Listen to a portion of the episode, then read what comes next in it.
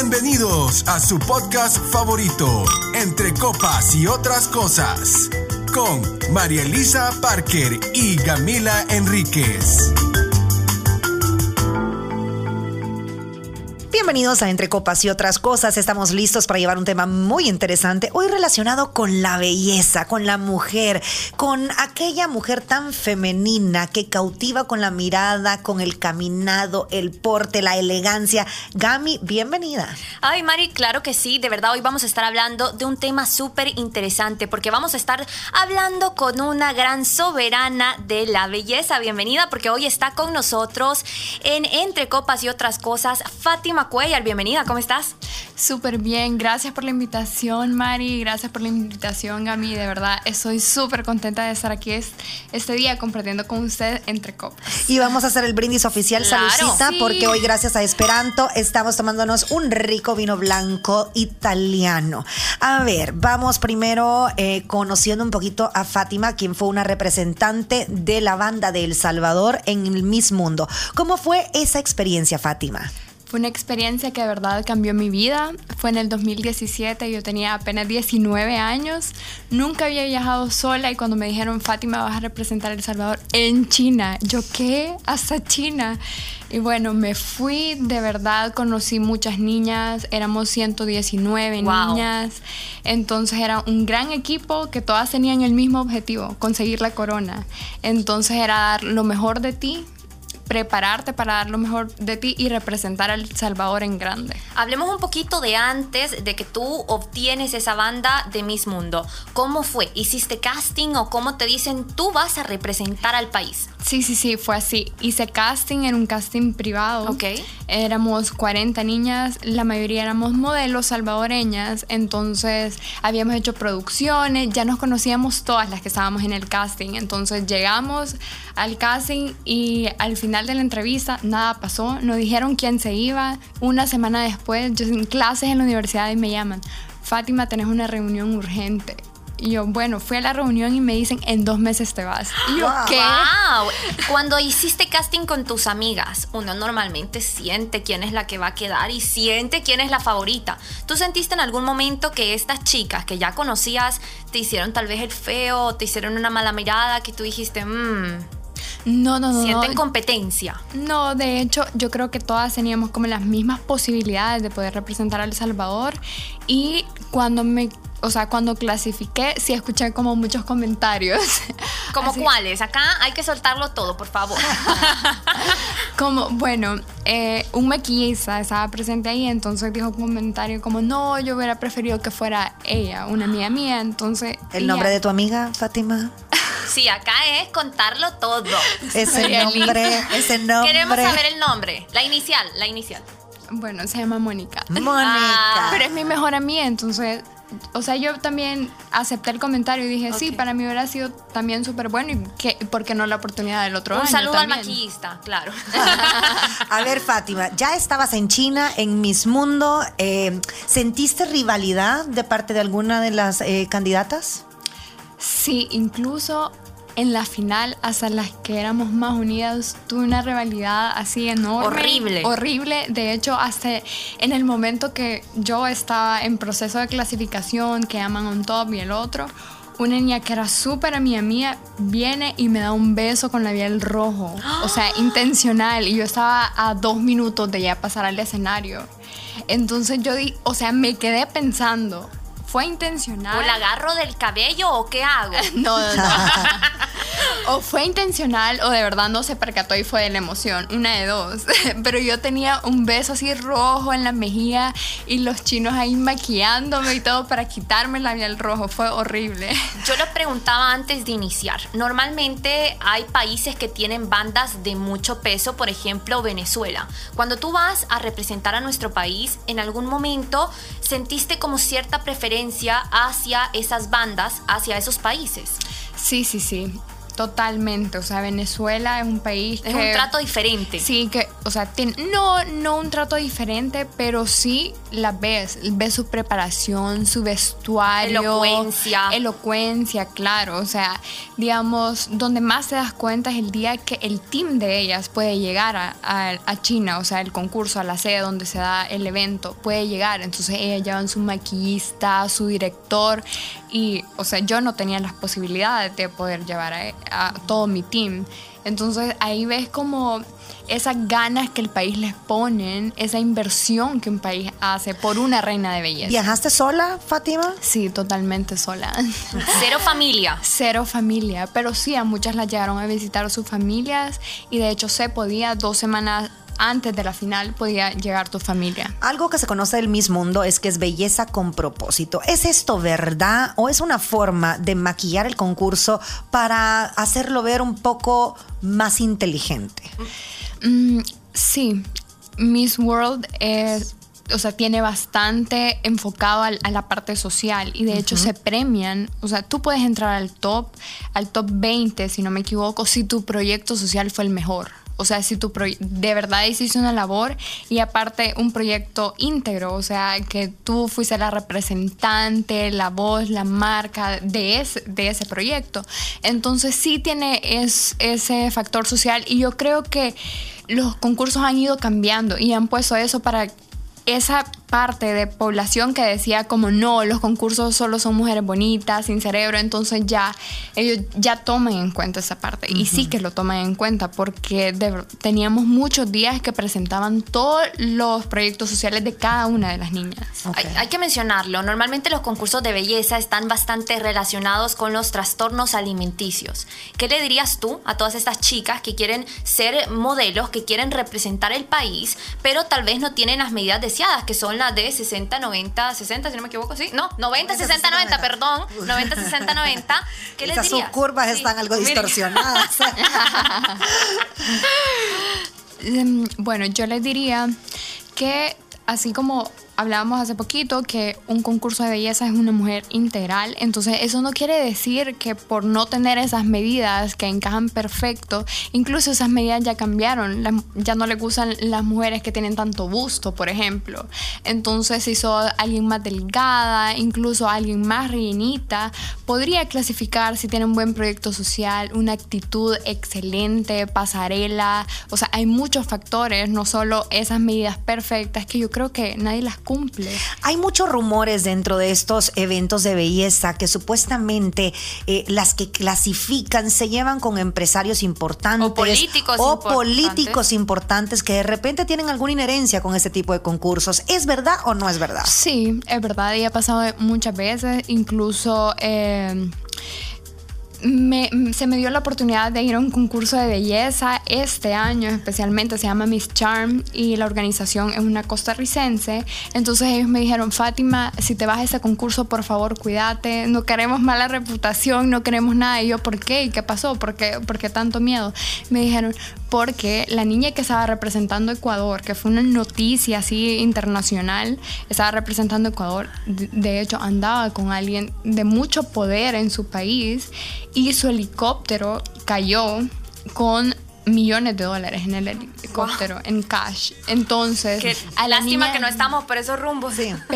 Pero, pero fue un dinero, o sea, que no lo podían ni declarar. Entonces era como andaba en malos pasos y la, la destituyeron del concurso. Entonces ella ya no puede representar a su país. Entonces sí, creo que hay un vínculo también. Los hombres eh, de cierta manera pueden cosificar a una mujer que está en un concurso de belleza porque la ven como un trofeo, Claro. como alguien súper bien preparada, que puede incluso hacer como... eh, esa figura pública que tú querés tener a un lado. ¿Te han insinuado algo adentro de un evento de belleza? Fíjese que me pasó en China, que Ok. llegó en la gala final, cuando yo clasifiqué, al final tuvimos una cena, todas las niñas, y llegó un chino que era un empresario que tenía teléfonos y no sé qué, me dijo, eh, me dijo, Fátima, yo quisiera que te vinieras a China, yo te puedo conseguir trabajo y no sé qué, en una agencia de modelos aquí, eso es muy bueno. Entonces me pareció algo también indecoroso, inapropiado en el momento porque ni siquiera tenía una relación directa ni nada. Entonces era como que el sponsor de todo el concurso de China llegara hasta mí. No era el sponsor de todo, pero puede haber sido parte de uno. Entonces vienen como con su poder, así como yo te voy a dar esto y ofreciendo muchas oportunidades. Entonces creo que las chicas que están expuestas a eso tienen que tener mucho cuidado y siempre hacer sus cosas de verdad de la mejor manera porque no sabes con quién te puedes topar, no sabes, no sabes qué oportunidades te pueden ofrecer que en cierta manera pueden ser mentira. Incluso hay mucho tráfico y todo esto que entran muchos temas más así peligrosos, pero sí puede pasar. ¿Cómo le dices educadamente a alguien que no? Porque como ya lo mencionábamos, tienen mucho poder y claro que está en juego eh, tu desempeño y tu papel como representante de un país por el cual has trabajado muchísimo. ¿Cómo se le dice educadamente a un hombre con tanto poder? Gracias, pero no gracias. Fíjate que yo le dije, me parece bien su propuesta, envíenme un correo y yo lo voy a pensar. ¿Y le dio mal el número? no, le di bien mi correo y de hecho me mandó un correo, entonces, pero ya no le respondí, pero entonces ahí ya, ya, puede, ya tenés como la libertad, ya no, ya no lo tenés enfrente, ya no decís como algo malo me puede pasar, porque un hombre no correspondido también puede ser peligroso. a ver, mi querida Fátima, estereotipos de la belleza, y esto es importante cuando hablamos de los concursos, donde lo que se busca es la gran corona. Em, ¿Una gordita puede estar en un concurso de belleza? Sí, puede estar, pero... No va a ganar. Yo, creo que también, o sea... Qué mala María Elisa, que vaya al casting.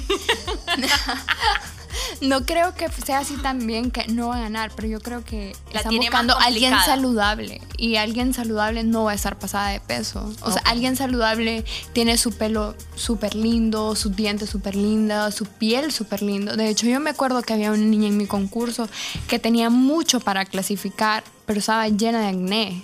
Entonces no se le notaba, pero acné también no es como algo superficial. Acné es una enfermedad que debe ser tratada. Entonces para irte a un concurso tenés que estar saludable, en buena condición. ¿Puede una bajita estar en un concurso? O sea, alguien así como yo, un metro cincuenta y cinco, petit. Petit, petit. Linda. Ay, ¿se puede? Sí, sí. se puede. Y habían muchas niñas Singapur era súper pequeña y de verdad tuvo como notoriedad en el concurso. Porque sí tiene que ver con la raza, dónde vivís, a dónde naciste. Claro. O sea, de repente eh, las asiáticas pueden ser no muy altas, pero de repente tenés a una rusa que es altísima o las, las austriacas son muy altas también. Venezuela tiene mujeres muy altas también y probablemente Centroamérica no tiene del todo una altura fascinante para un concurso como este. Sí, sí, totalmente. Yo mido 1,70 y Venezuela medía 1,85 85. O sea, tú eras petit a la par de Venezuela. Nosotros éramos llaveros, María Elisa. y ella me, ella me decía, hermanita, hola hermanita, porque ella tenía 25 años y yo tenía 19. Entonces, cuando yo, yo lo comentaba todo con mi, um, con mi coach, yo le decía, dicen eso, dicen eso, ¿a qué se refieren? Como para poder analizar qué estaba pasando. Y me decía, Fátima, que te dejen de decir hermanita, eso te dicen solo para verte de menos porque sos más chiquita que ella. Y, pero en realidad la estatura no importa. Venezuela medía 1,85 y no clasificó. Yo creo que un concurso de belleza va mucho más allá de eso y de verdad son 40 días de concursos que te estudian o sea, todo. Todo, cómo te sentás, cómo comes, qué haces, qué hablas, todo. ¿Qué fue lo más difícil que viviste en esos 40 días? Porque, a ver, estás alejada de tu familia, estás en un país que tal vez no conoces mucho o no conoces su cultura. ¿Qué fue lo más difícil que tú pasaste en estos 40 días? Fíjate que fue al día 5, porque aparte de tener un jet lag que te dura una semana, eh, al día 5 me intoxiqué con la comida. Entonces fue una intoxicación que de verdad todo el concurso, o sea, todos los organizadores me dieron medicina, me llegaron a visitar al cuarto y todo, porque la comida es tan diferente. Y todo lo que dicen de China, que dicen que hay murciélago y todo, todo eso estaba pasando en el hotel. ¿Qué, es lo más raro que tú comiste? Fíjate. ¿Te comiste algún animal exótico? Fíjate que probé el gato. Ok. Ay, pobre. Probé el gato y de hecho ellos saben la manera de cocinarlo. Siempre me habían dicho como no, el gato no, porque en realidad tienen demasiado músculo y no se puede comer. Entonces la carne es como chiclosa y algo así, pero no, es un mito. Yo creo que si saben cómo cocinarlo, los chinos se comen todo, entonces ellos saben. ¿Qué sabor tiene el gato? Fíjate que sabe como si fuera cordero, pero un poco más fuerte. Es como Ok, es tiene un intenso. sabor- es intenso. Ok, a ver, Fátima, ¿cuál es el peor insulto que recibiste como reina de belleza? Eh, una vez me preguntó mm, Aruba, me preguntó, y era amiga mía, pero nos estábamos conociendo, nos hicimos amigas un poco más adelante, nos estábamos conociendo y me dice, ya, ¿y de dónde eres tú? Y yo le digo, de El Salvador. Y eso es una isla, como la mía. Y yo, No. No, querida, no. No. querida. A ver, la que ganó en tu concurso. ¿Tú sabías que iba a ganar? O sea, minutos antes de que la coronen, como que ya se siente eh, eso en el ambiente o cómo es. Sí, de hecho hay muchas sesiones de fotos que llaman como a cierto grupo de Ok, personas. que son las que ya se sabe que van como al Sí, final. Yo creo que tú ya lo vas percibiendo, como que, eh, digamos, hicimos una carrera, que eran dos kilómetros de carrera para una buena causa, entonces hicieron una conferencia de prensa al terminar la carrera y a quienes llamaron fueron a las dos finalistas, Mm. entonces ya tú vas como sabiendo, ah, bueno, Ah, ella es mi competencia. Ella es mi competencia. ¿Te escondieron alguna vez algo? De repente un, zapato. tacón, maquillaje, algo? Mm, no, no me escondieron nada. Porque sí yo he escuchado muchas que dicen que les robaron de repente el vestido de noche. finales, Ajá, claro. exacto. Sí, sí, sí. Fíjate que a varias le pasaba como que eh, se les acababan las pestañas y habían llevado un montón, entonces las niñas ya salían sin pestañas y andaban pidiendo prestado. Pero no, la verdad es que a mí no me pasó nada, no escuché así como algo grave que haya pasado y de hecho que teníamos chaperonas que nos están cuidando, que no salgamos del cuarto. O, sea, nunca te pudiste ir de fiesta china, Nunca, jamás. Nunca, ¿sabes? República Dominicana y. mm, ¿Qué otra fue? Y South Africa se fueron a un rooftop que estaba en el hotel y el siguiente día ya estaban amonestadas. ¿Qué? Sí, sí, sí. O sea, no podías Tú ni podías escaparte. irte a una cenita ahí romántica con tal vez alguien que, que conociste y tú dijiste, ay, qué guapo, no lo voy a volver a ver, pero lo quiero conocer. nada, nada. nada, Gami. Estábamos ahí en cuarentena. No. O sea que si de repente ve aquel chino, O sea, aquel el, chino el amor de tu atractivo, vida. no hay, María Elisa. Aquel chino chele. Yo O no sea, sé cómo se lo imagina Pero- María Elisa, pero, Pero, no hay. pero, pero, ponele, hay mucho extranjero. O sea, más sobre todo cuando hay un concurso Sí, de sí, belleza sí. que llega a tantas personas. Nunca hubo un hombre que tú dijiste, yo con este hombre quiero, quiero ir a cenar, lo quiero conocer, qué guapo. No, no, no, pero yo me acuerdo que estaba en el lobby y llegó el que cantó en la final, que no me acuerdo de dónde era, era de Albania, algo así. Entonces cantó en la gala final y hicieron como un concierto. Le hiciste y yo, miradita. Yo estaba en el lobby, yo estaba en el lobby y llegó y me dijo, ay, ¿por qué no? ¿Por qué no? va?" Porque siempre hacen como unos asados afuera del hotel y tienen patas de de ranas y no sé qué. Y me dice, ay, nunca los has probado, vamos a probarlos. Entonces, si alguien del concurso te veía como, aunque sea yendo a probar algo afuera del lobby, o sea, ya estabas tachada, así, eliminada, bye. Entonces, O sea, sí, tenías que tener estrictos. mucho cuidado, sí, porque yo sentía, sabes, que todo era como un juego, que jugaban con tu mente y era como te ponían así muchas posibilidades, pero no tenías que salirte de la línea porque tú ya sabías a lo que ibas y punto. Pero mire, Fátima, o sea, yo entiendo el tema chaperonas, que la andaban cuidando, pero uno está en el colegio, o sea, zafado. O sea, uno se la ingenia Sobre todo si uno ve el amor de su vida. para el dice, no me zafe zafe. claro. ¿Alguna de las concursantes logró zafarse en algún momento? Sí, sí, sí, lograron zafarse y voy a decir eso aquí. Ah, claro, en exclusiva para entre copas y otras cosas. Bueno, una de mis mejores amigas hacía el concurso que me ha venido a visitar y todo de Ecuador, que se llama Romina Ceballos. Pero no es la del querida. helicóptero, va, aclaremos. No, no, no, no, no es la del helicóptero, no se confunda. Bueno, entonces ella, su novio la llegó a visitar. De Ecuador se fue a China a visitarla. Y eso podía pasar una semana antes de la gala final. Entonces ella sale de su cuarto a las 2 de la mañana y se fue a dormir con él. y Una noche Él de sí- pasión. La Sí. No, no la cacharon, pero el siguiente día ella no pudo regresar porque eran diferentes edificios. Entonces ya no pudo regresar y fue el siguiente día con la misma ropa. O sea, te imaginas tener un evento y ella con la misma ropa, así con su maquillaje y maquillándose en el bus con maquillaje prestado. Porque en realidad no pudo pasarse, o sea, no pudo regresarse a su cuarto. Entonces se subió de una sola vez al autobús y así se fue con la misma ropa por no el amor. se dieron cuenta. No se dieron Por cuenta. el amor. Seguro dijeron, ay, solo traía un, un vestidito. Pues sí, es que mire, es casi imposible. Hasta en la Sí, cárcel hay total. visita íntima, no va a haber en un concurso de belleza. Yo creo, yo creo, Fátima, que solo tú no tuviste. Estaba muy lejos, estaba muy lejos. Estaba muy lejos. y además no tenía novio en ese Claro, entonces. Claro. Venezuela tiene Osmel Sosa. Y nosotros tenemos María Elisa, a nuestro querido Tony, Melara. Así es, y nuestro querido Tony Melara nos ha proporcionado varias respuestas a las preguntas de estos estereotipos dentro de los concursos de belleza. Así que pongámosle play a nuestro querido Tony Tony. A ver, Tony, hello. Vamos en orden. Una reina de belleza eh, varía la medida porque hoy hay concursos petit, pero la reina estándar anda arriba del 1,65, 1,70, sin tacones, para que cuando le entacone llegue al 1,80, 10 de tacón.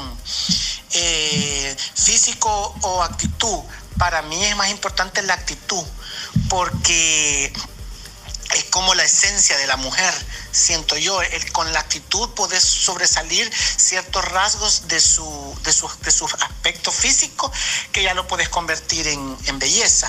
Eh, ¿Tiene más ventajas por una mujer operada en el concurso de belleza? Obvio que sí, porque ya una mujer va producida.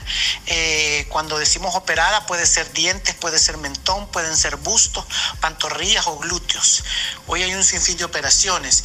Y quien no puede aspirar a ser una reina de belleza, también según los estatutos del concurso. Si vas al concurso como Miss Mundo, Miss Universo, obvio que tenés que ser una mujer natural. Eh, y eh, aparte de ser una mujer natural, no tener hijos haber estado casada. Naturalmente operada, porque hemos visto otras, otras grandes Sí, representantes, por ejemplo, en Venezuela te operan un año antes. No, en Venezuela usted nace y ya se Sí. opera, niña. o sea, claro. De regalo de, de 15 años, Es les hacen las boobies, busto, claro. claro. Aquí no, niña, Sí. aquí llegas a la candela rosada claro. con el pastel. Aquí, aquí llegas a los 15 años con los colochos bien marcados. O sea, nada que ver. A ver, todas vemos estas esbeltas mujeres maravillosas en los concursos de belleza que rompen las miradas de todos y que muchas veces tienden a verse como la mujer perfecta. Fátima, usted es una de ellas. Le ha- Vamos a ver qué tan perfectas son las, las reinas de belleza. A ver, a ver, ¿Será a ver. que usted ya ha tenido un uñero? No, la verdad ¿Ya nunca. vio? ¿Ya vio? ¿Ah? Nunca, nunca Pero- dormido con un calcetín o una pijama rota. Sí, ¿Sí? sí, sí, sí. ¿Ha ocupado su calzón más de dos días? Sí. ¿Se ha dejado de bañar un domingo? Ay, en la cuarentena. Claro. Pa- Pasaba toda la semana hasta el otro domingo. Totalmente. En depresión por la cuarentena. ¿Quién no se A deprimió? de- ¿Ha pegado un chicle masticado debajo de la mesa? No. No. No. Va, eso no. No, yo sí.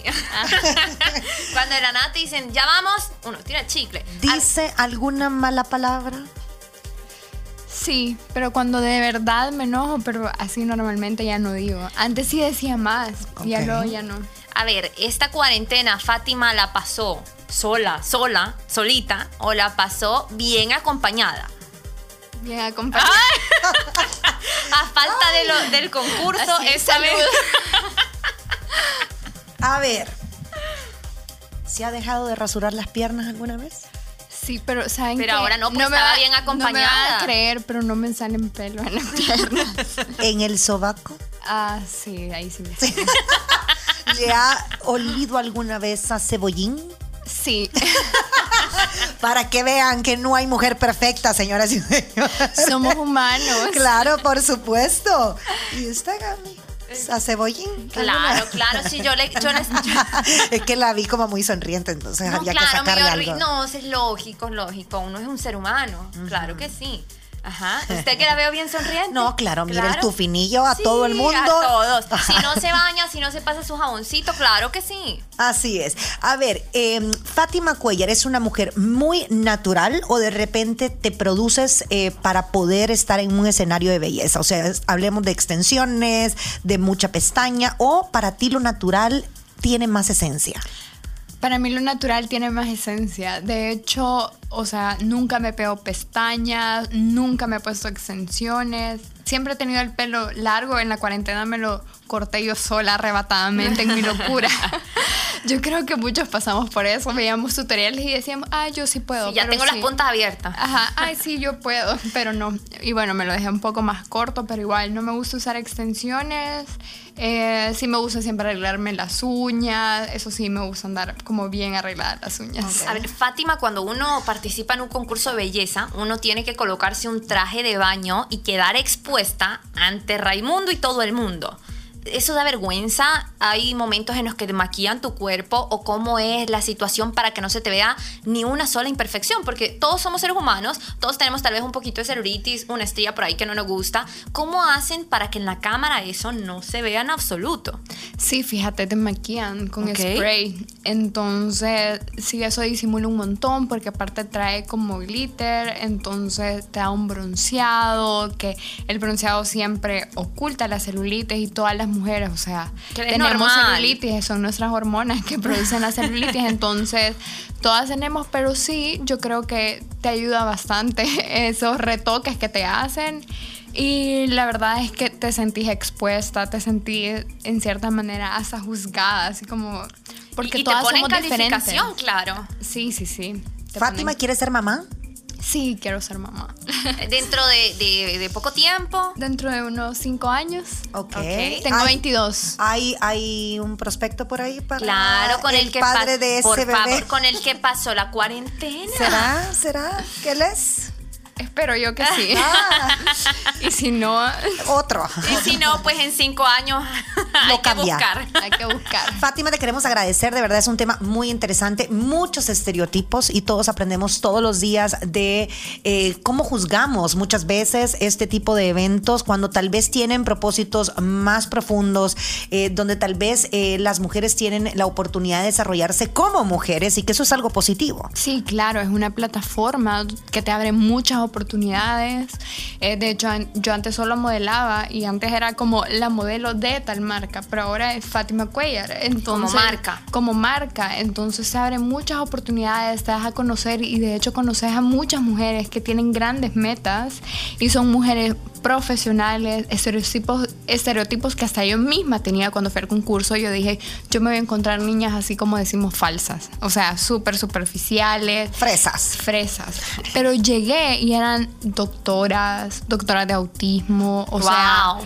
que decir, wow, o sea, mujeres que hablan siete idiomas. Entonces, claro, te topas con niñas que tienen metas súper altas.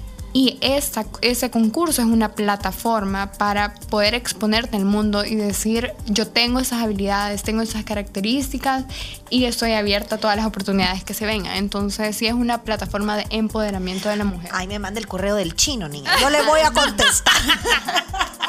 Yo le voy a contestar por usted. Vaya, vaya, yo se lo comparto, María Elisa. Ya, yo creo que ya para finalizar, ¿qué le dirías a todas esas chicas que tal vez sueñan con algún día poder representar al país? Y también a esas chicas, aparte, ¿qué le dirías a la organización que le falta como para ya por fin tener una soberana salvadoreña?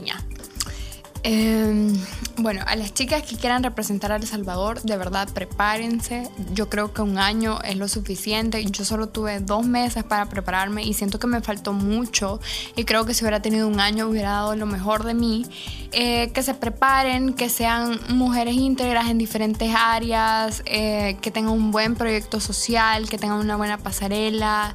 Eh, hay muchas cualidades de una mujer que no solo están En el enfocadas en- el físico, claro. Claro, o sea, hay niñas que prefieren pre- eh, inyectarse los labios y llegan, o sea, que no se ve bien en la Sí, mujer. no. O sea, ya con Como una que son salchicha. pescados, niñas. Con dos salchichas en los labios. Entonces no se ve bien y se enfocan solo en eso cuando hay muchas más cualidades que puedes explotar. Entonces que de verdad dejen de lado lo superficial y yo creo que la que van a representar en un concurso de belleza ya son bellas por sí. O sea, ya, ya llegan a un lugar y te llaman la atención. Entonces que no se enfoquen en eso de, ay, sí, quiero más boobies, quiero más nalgas. No.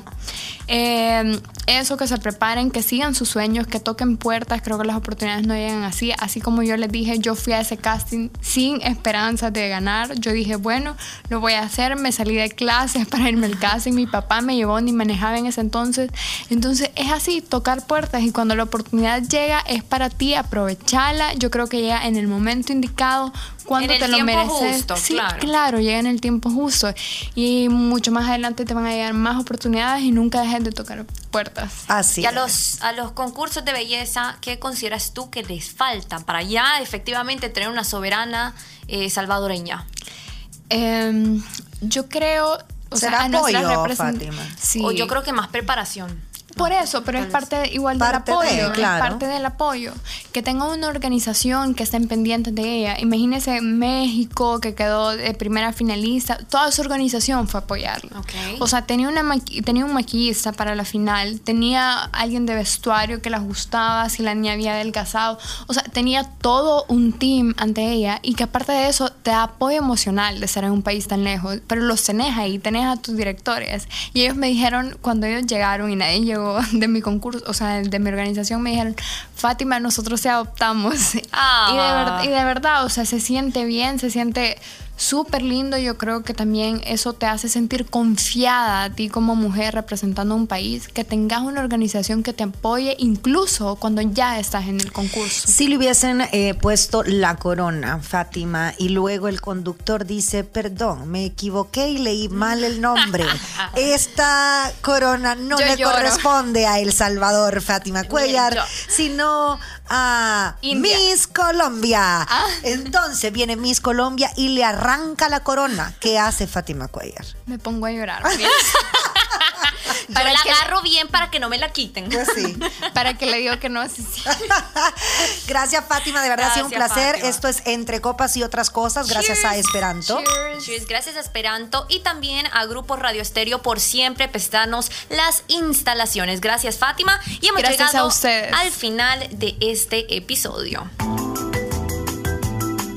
Esto ha sido una edición más de Entre Copas y otras cosas con María Elisa Parker y Gamila Enríquez.